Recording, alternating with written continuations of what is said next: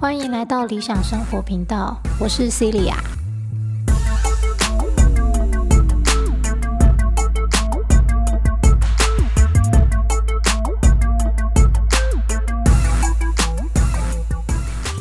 好，今天这集就是我做怦然心动人生整理魔法一周年的纪念跟心得分享。想要做这集的原因，当然就是因为。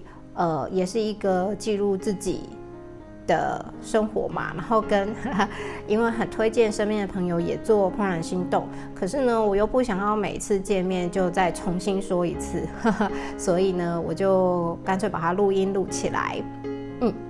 好，那为什么是一周年后纪念呢？我想大家去年应该都很有经验，就是哇，怎么大家都在怦然心动，然后那个 YouTube 影片也是一堆 YouTuber 就在做怦然心动。好，主要原因就是因为 Netflix 上了这个近藤麻里惠的影集嘛，好，就是他到家里带着其他人们做整理。好，其实我以前也很喜欢看这种影集，但是，但是，嗯。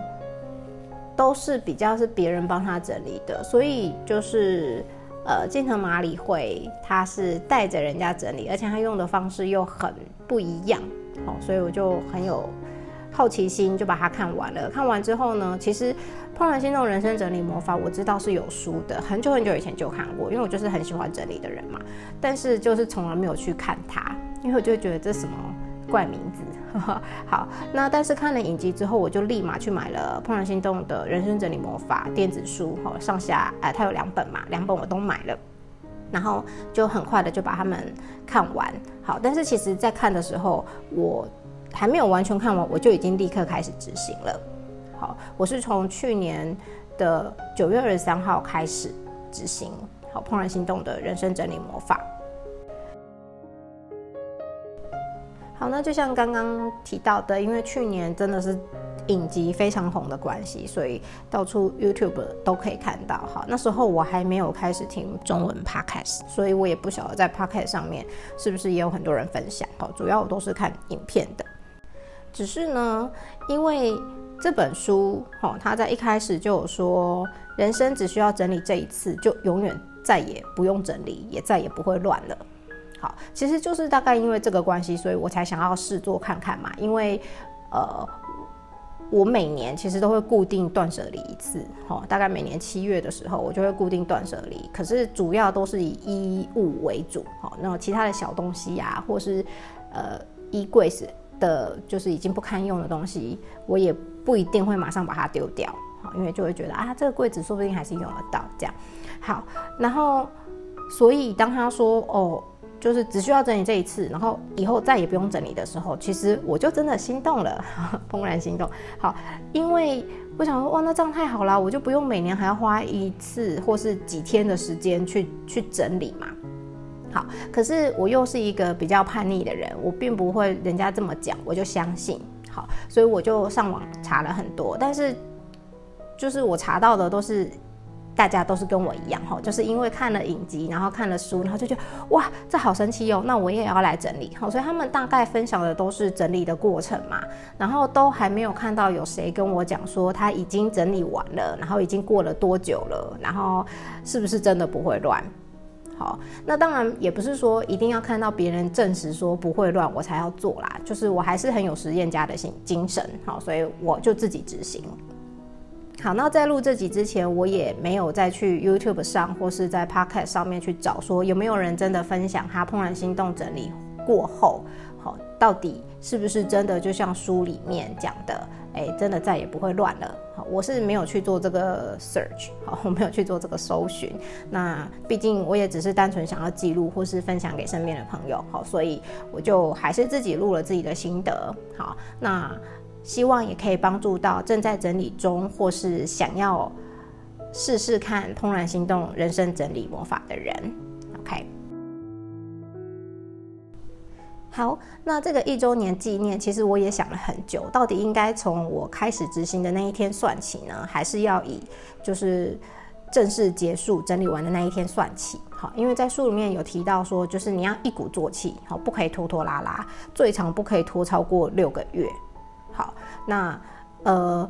我确实有在六个月内执行完，好，我是从二零一九年九月二十三开始执行，好，那但是我的结束日期呢是今年二零二零年的三月二十一日结束的，好，所以我就一直在想，我到底要以三月，好，就是为。就是纪念呢，还是以九月？可是因为我就觉得开始做这件事情之后，对我的生活影响真的有蛮巨大的改变，所以我后来决定，哼，还是就以开始日期的一周年算起吧。好，而且这就跟我现在马上要提到的内容有关，就是为什么会拖到三月二十一号才正式完成呢？好，主要的原因是在这个。怦然心动的人生整理魔法里面，哈，他有提到，就是第一个要先从衣服开始。好，那衣服甚至还分嘛，什么上衣、裤子、外套，哈，配件。好，那先不管，总之呢，就是它是有一个顺序，要依照这个顺序去做的，哈。因为如果不照靠近我们心脏最近的东西开始的话，你很难抓到什么叫做心动的感觉。好，而且他有特别强调，就是每一个东西都要触碰过它嘛，对不对？那如果真的决定不留下了，也要好好的送走它。OK，好，那呃，这个我想大家可以去听其他人。正在整理，或是准备整理，或是在揭录这本书的人的分享。好，那我只讲我的心得哈。那主要呢，就是呃，我其实，在所有可以碰得到的东西，硬体的部分，一点五个月，我就已经全部完成了。这也是为什么我就决定，嗯，那就九月当做一周年好了。因为其实我所有看得到、摸得到的东西呀，不管大项小项，哈，什么杂物啊。纪念品，我也就是全部一个半月，好就全部完成了。那到底后面为什么四点五个月到底在干嘛？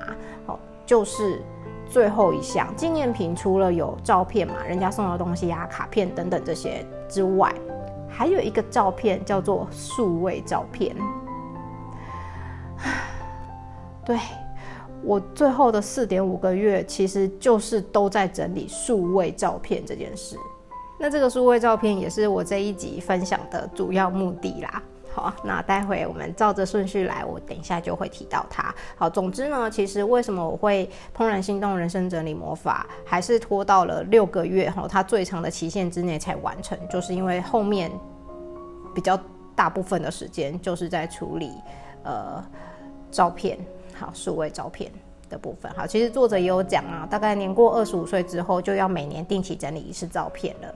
好啊，但因为其实我以前也会整理，只是说没有用他这个方法整理，好，所以嗯，就是即使每年都有整理一次，当我一口气要去整理它的时候，我还是觉得崩溃啊。好，所以这就是我今天分享的第一个重点。好，我个人因为就是已经离正在整理中有点远了，好，所以里面的有一些感受可能没办法讲的，像其他正在做或者是准备要做的人这么样的深切。好，可是呃，数位照片这件事情真的是让我无敌无比的印象深刻。好。因为就像刚刚才提到的嘛，我我虽然每次在把我的照片备份，我真的是已经每年都会整理一次，把它收起来了。可是我在以前的整理没有像这个方式啊，以前整理就是啊，全部把它备份进去，然后我手机全部删掉，新的一年嘛，新的手机重新再拍照。所以其实我只是把它备份进去。好，然后我也没有特别去整理它。那那当然啦，就是我平常就有习惯会删照片的。好，可是就是没有用怦然心动嘛。然后怦然心动就是你要心动了才能留下来啊。好，所以我在整理这个照片的时候，哇，我真的是觉得好崩溃哦。然后我每天都需要在自己的子弹笔记上面写下任务。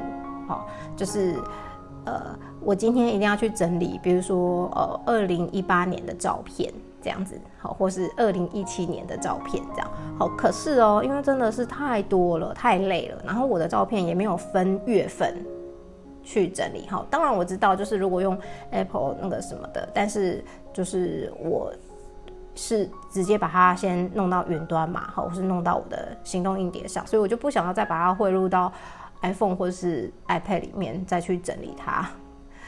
嗯，现在想想，也许一开始就这么做可能会轻松一点吧，我不知道。但是因为我真的没有这么做，而且有很多照片是真的太久以前的，什么二零一零年、二零零九年的这些东西，哦，我就是我真的没有办法全部把它汇入再来整理好，所以我就直接电脑打开，然后一张一张看，一张一张决定要留还是要删。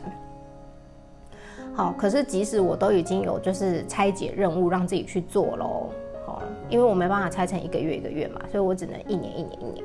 好，那一年一年我也不会说，就是我一次就是今天要把这一年的整理完啊。有时候哇塞，几千张照片，怎么可能一天整理完？对，好，那但是因为反正子弹笔记我自己有设计符号嘛，就是开始执行或是执行中，好，所以我就可以看得出来说，哦，我到底有没有做了，然后或者是我做的状况怎么样？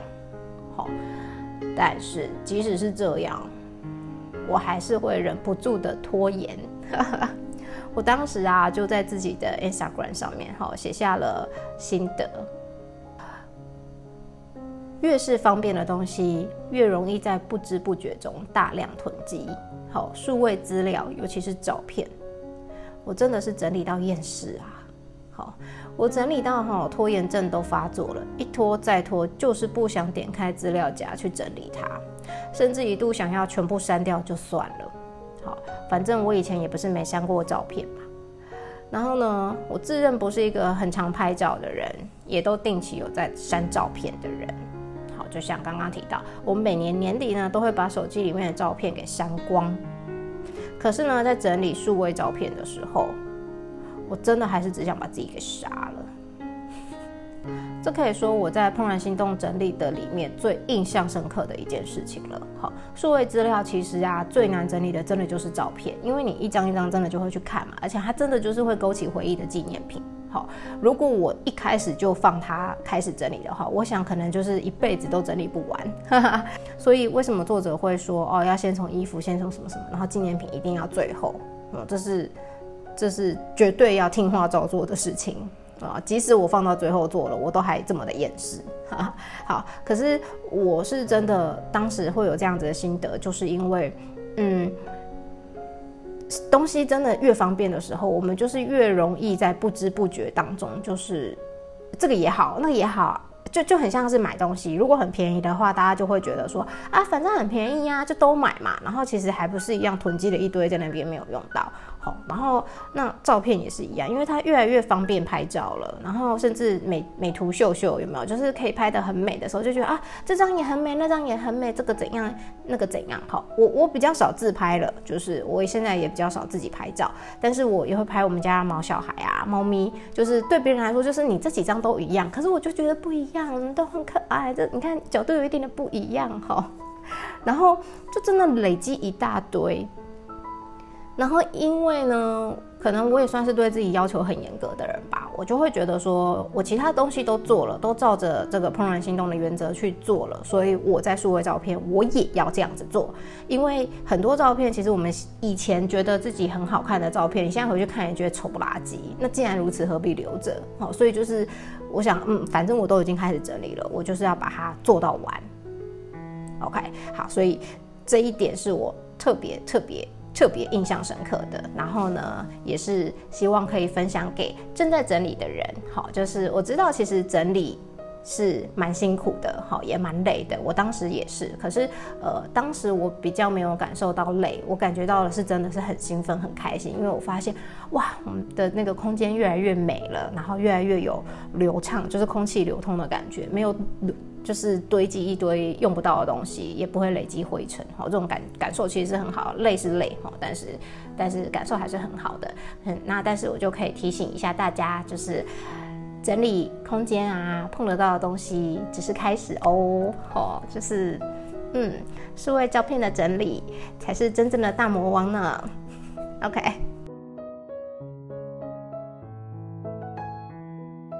好，那前面是整理完的第一个心得，好，那第二个心得呢，就是，嗯。我在整理的过程中，我发现《怦然心动人生整理魔法》是真的有魔法的。好，因为就像前面我有讲到嘛，我每年都会断舍离一次啊，我都会丢一些衣服啊，干嘛的。然后我是在每年的七月都会做这件事情。好，那去年九月我开始做怦然心动，也就是说七月的时候我才刚丢过一次。好，然后那一次断舍离在整理的时候，我大概只丢了一大袋的衣服出去而已吧。那在要做怦然心动的时候，虽然我会觉得啊，衣衣服我才刚处理过，可是我还是有乖乖照他说的，就是先把所有的衣服堆起来嘛，然后再一个一个去触碰它，好，感受有没有怦然心动这样子。然后非常神奇的，我竟然丢掉了四点五大袋的衣服，好。就是嗯，七月才丢，然后那时候只丢一袋，但是用了怦然心动，我竟然可以丢掉四点五袋。好，我觉得这个非常重要的是在于，就是它是一个很不同的心理设定，因为我们人就是很讨厌剥夺感的嘛，所以断舍离的重点是说，你今天来挑出哪一些是你要舍弃掉的，好，哪一些是你要丢掉的，好的时候，通常大家就会有舍不得。的心态，对不对？然后就觉得啊，说不定会用到，然后硬留下来，但他又不心动，所以最后也是放在那边生灰尘或是发霉。那怦然心动，他用的是反过来的，就是我没有叫你挑哪些去丢，我只叫你挑哪些是心动的，哪些是要留下来的。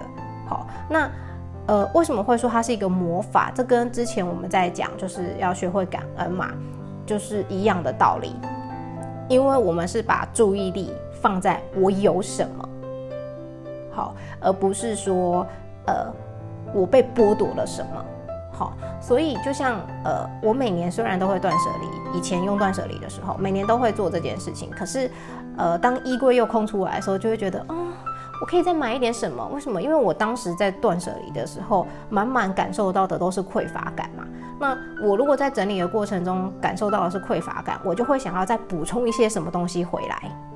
但是怦然心动却不一样嘛，因为我们是着重在有心动的，然后就是呃想留下来的，好，所以整理的过程中是真的是会心怀感恩感激，所以是都是满的感觉，好，整个就是心里就觉得哇，我我我拥有好多哦。很满，很舒服，很开心，这样好。那当当然啦，包含他有说，你就算是要送走的东西，你还是要跟他说谢谢嘛，然后在送走东西的时候啊，因为我们也会跟这个东西表达感谢嘛，啊，就是你的任务完成了，谢谢你。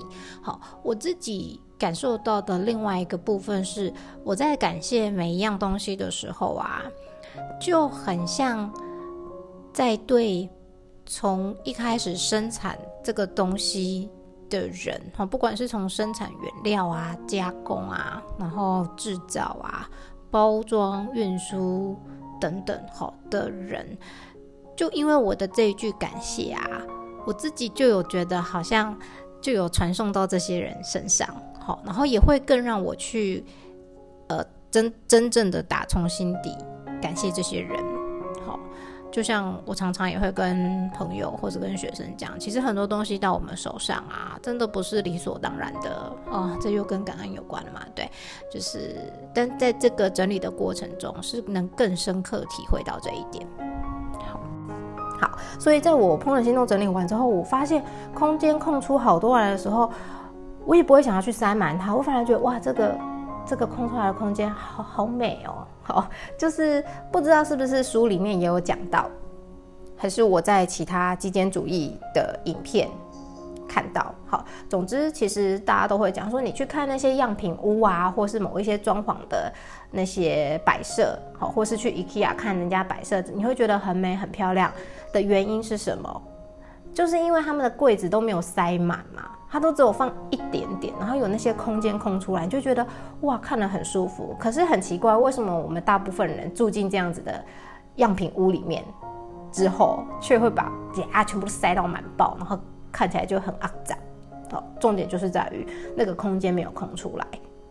对不对？好，所以它是一个，它真的是一个魔法，是因为它同时让我有满的感觉，这个满的感觉是在心里的。那所以当你看到外在有空间的时候，你也不会想要去塞满它。我觉得这个是非常非常重要的一点呢，因为在我整理完没多久，我有看了另外一本书叫《不消费的一年》。好，其实它里面也有讲到，就是呃，我们很常都是因为自己心灵的空虚、心理的不满足，所以会想要堆积很多的物品，好，以为这样就会有满足感或是安全感。好，或者是就像很多极简主义者也会这样子嘛？你你会发现这些人，他们一开始都曾经经历过，就是那个叫什么购物狂的时期，就是买超多，然后怎样都觉得不够，然后每天都觉得衣服不够穿，保养品不够用，化妆品不够用。好，可是到最后发现自己真正内在的价值，或是对自己感受到满足的时候，你就发现这些东西真的就会越来越少，越来越少，根本不需要囤积这么多。好。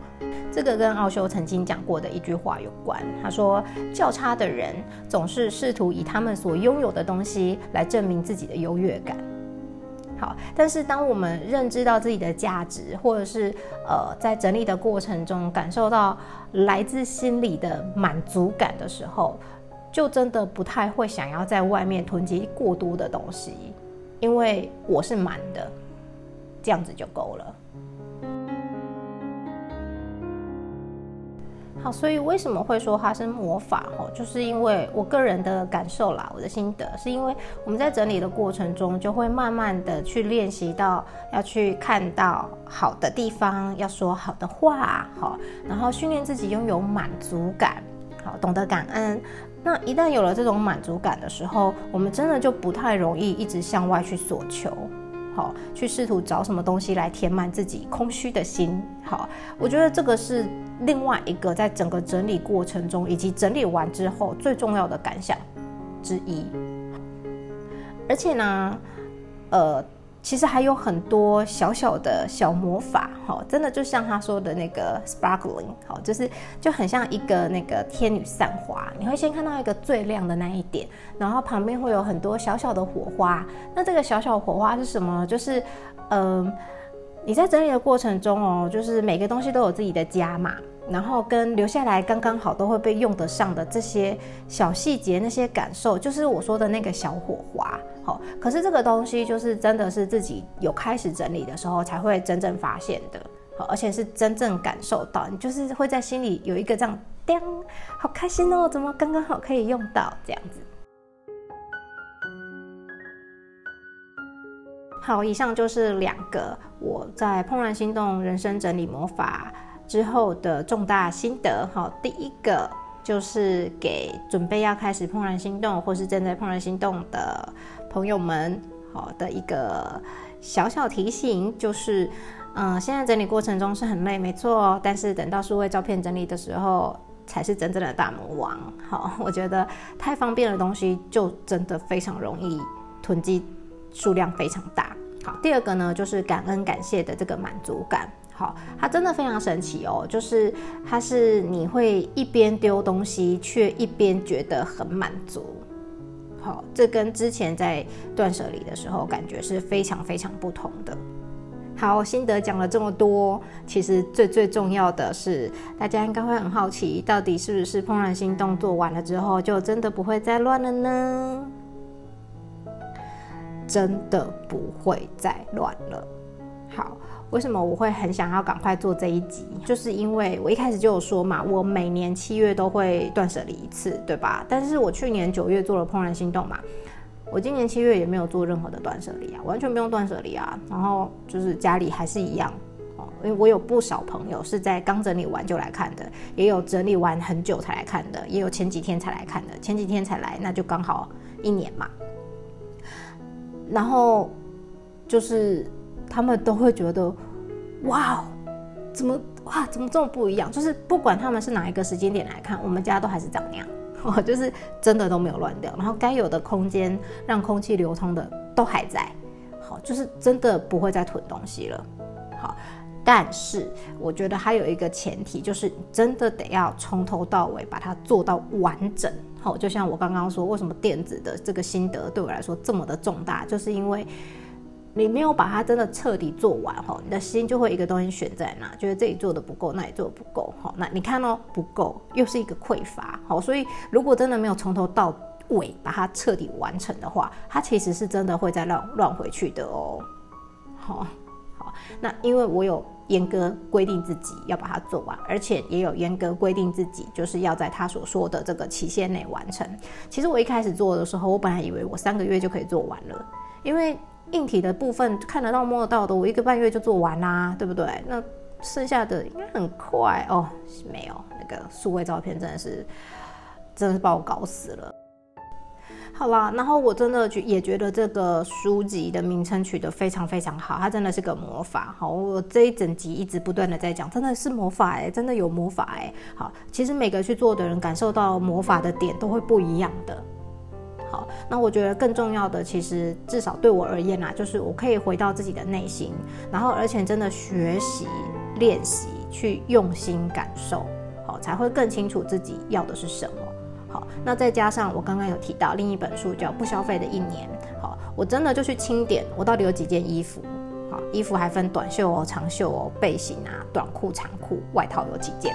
好，其实我数一数，然后那时候还就是拍照做了个纪念，放到 Facebook 跟 Instagram 上。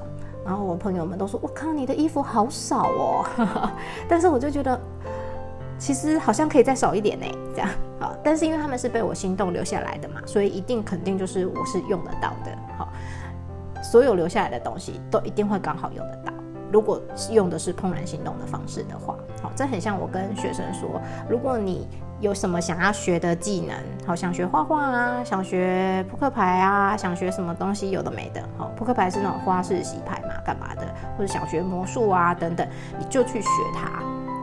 你不要管其他人跟你说这个没有用，就是你如果真的想要学，就是有心动的感觉嘛，你就去学它。至于它什么时候会用到，不知道，但总有用到一天。它会怎么样被用到，我也不知道。我不是算命师，我也不通灵，好，但它总有用到一天。好，所以就怦然心动也是一样。如果我们真的是透过心去感受的话，你会发现你留下来的东西真的就是会用到，而且用的刚刚好。OK，好，那也因为这样啊，我就是很清楚知道自己拥有多少，因为我就有清点库存嘛，对不对？好，清点数量，进而呢，我就不容易被外在那种眼花缭乱的广告啊、宣传啊牵着走。之前老高有讲洗脑那一集嘛，好，然后也有很多 YouTuber 哈，或者是说书的人都有说过行为经济学，好，其实任何的那些广告宣传啊，都是要激起我们的购物欲嘛。好，那如果我们被这个东西给牵着走的话，就很可能会过度消费。那过度消费之后又舍不得丢，当然就囤在家里啦。好，而且为什么我们会被这些广告宣传牵走呢？就是因为我们自己根本搞不清楚自己要什么，好，也不知道自己的满足感要从哪里来。好，所以那时候我自己也在自己子弹笔记下写了这句话，哈，就是。当你的心是清明的，自然就不需要囤积这么多的东西来得到满足感，好，也就不会被恐惧给牵引，去过度的消费或囤积。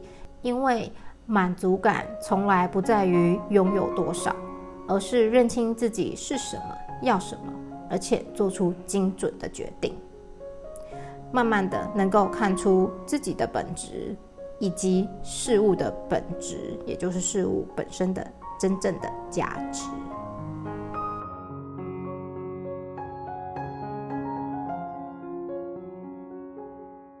好，那以上都是我觉得算是正面的心得。好，负面的心得，好是什么呢？呃，这在我之前某一集应该有稍微的提到哦，就是呃，其实我在做怦然心动之前，我也是先做了子弹笔记，然后我觉得子弹笔记跟怦然心动其实是非常非常像的东西，好，只是一个真的就是在思想上的整理，思绪上的整理，好，一个是物质上面的整理。那但是不管怎么样，最终都是回归到自己内心嘛。子弹笔记也是要我们反思啊。那怦然心动，它其实也是教我们学会懂得去认清自己心里内在的想法是什么。好，然后我真的也非常非常推荐大家做子弹笔记，就是因为其实，在子弹笔记之前啊，我是非常非常喜欢纸本书的，因为我就是喜欢书拿在手上看的感觉。可是。有时候，如果我想要出去外面看，我又不是很能确定说，我到底现在是要看哪一本书，或是我这两本都想看，啊，全部带出去就整个超级无敌重的。好，可是自从我做了子弹笔记，我可以有系统的把我看的书啊，或是我想记录的东西就是放在同一个本子里面之后，我就更喜欢用电子书了。好，因为电子书的好处是我喜欢的字字句，或是我有感想的字句，我可以直接把它写在我的子弹笔记上。而且我有特殊的编页方式嘛。好，就是如果大家有兴趣，可以去看那个我的子弹笔记 set up 好的影片，我会放在下面描述栏。那因为我就会再把每一本书的标题什么的写起来，然后我如果有在子弹笔记里面呃写下来的话，我也会编上页码。那这样子，我我要复习这本书的时候，我就可以直接依照那个页码去参照，就知道哦，原来这几段对我来说很重要。然后万一我真的看一看不是很懂，因为你知道吗？当下我在看这个书，我从前面到后面上下文的内容都是很很一致的、一连贯的。那所以我。觉得这一段特别有感觉，我就会把它写起来。可是当我比较久以后再看到，我可能就会觉得，哎，这什么意思？可是因为我有电子书，那电子书的非常非常好的好处，我觉得这是纸本书无法取代的。电子书的好处就是，我只要打那些一样的关键字，毕竟我都已经抄写下来了嘛。我只要打某几个关键字，电子书就可以直接找出那一页来给我。那我是不是很快就可以去看它的前后文，对不对？它的上下文是什么？然后这个那个。同整性就一下就回来了，我真的觉得超级棒，而且呢，就是呃，在怦然心动整理的时候，也就不需要留下太多的纸本书。好像我现在有留的纸本书，就是它是完全没有电子版的，不然的话，我全部都是用电子书来做收藏。真的超棒，而且这样空间也可以空出很多。那当然啦，就是电子书也不能变成另外一种数位囤积。所以我也会跟自己说，哦，买了电子书就要尽量去把它看完。好，我觉得这样子生活超有条理的，超级超级喜欢。好，非常推荐大家也要开始做子弹笔记。好，那呃，子弹笔记我应该是不会去录一集了，因为网络上真的太多人分享了。好，然后也很多人教你怎么做，所以我就不讲了。OK。那但是我有在我的 YouTube 里面放，就是每个月，或是我自己做子弹笔记的一些翻阅，翻阅可能要到年底才会有，但是每一个月的设计啊，都会有分享在那边，有兴趣的人可以去那边看一下。好啦好啦，又废话太多，那个负面的心得 不能说是负面，其实对我自己没什么负面的感受，可是对于。旁边的人可能会觉得很讨厌吧，就是呃，在做完子弹笔记跟尤其在做完怦然心动这两个加成下去之后，好，我也觉得我朋友不需要那么多。我以前也不觉得我需要这么多朋友啦，只是做完之后就更觉得不需要。好，所谓的更觉得不需要，就是我会。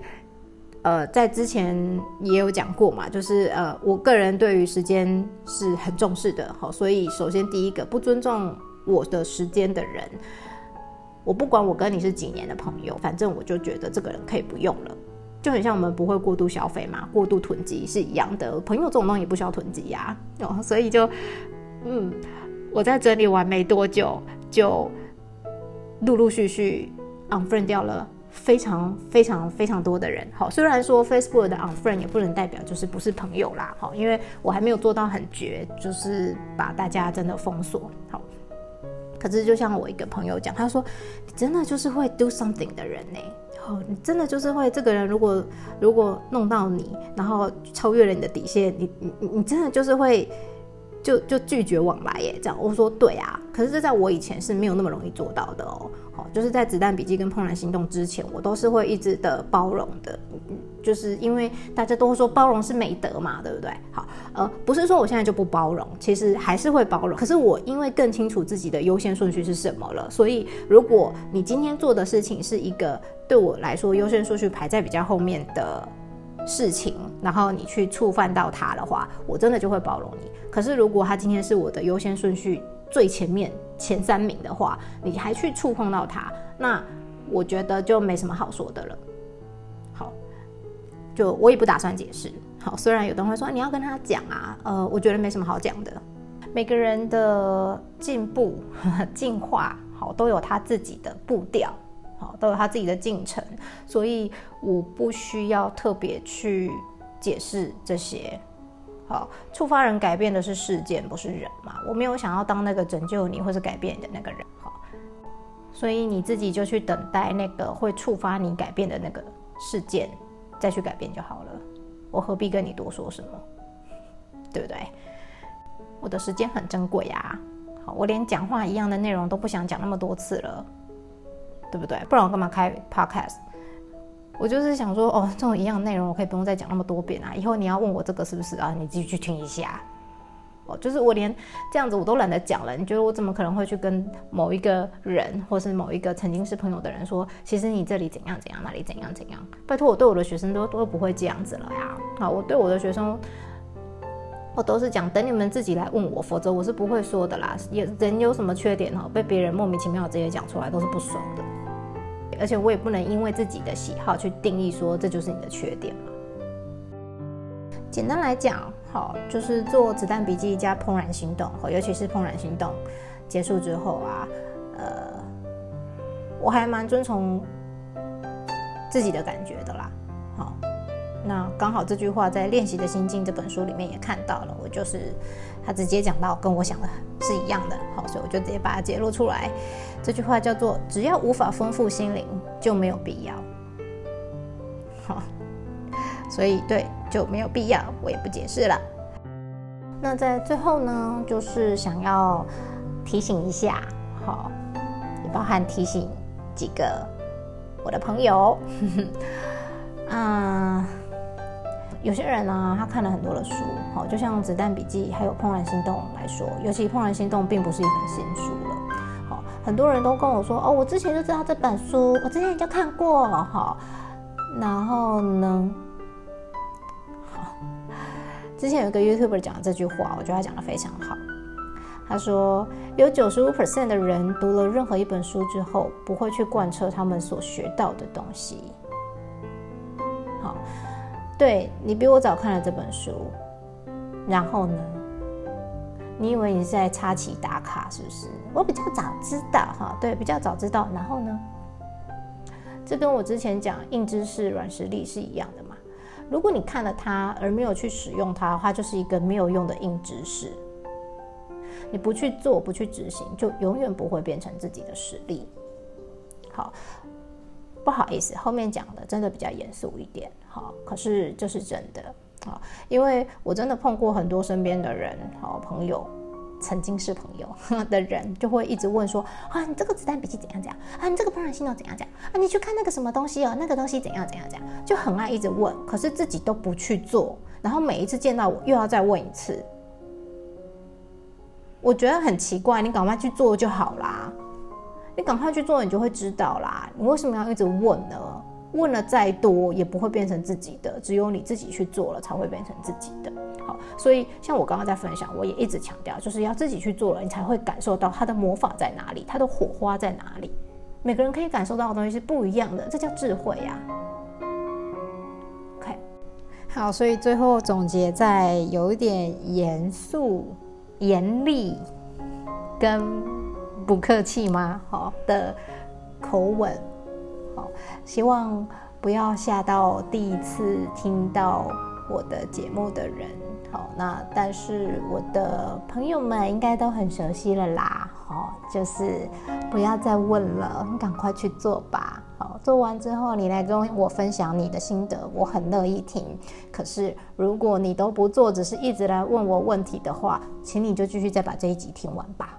好，或者是你可以重复的放最后的这几句话。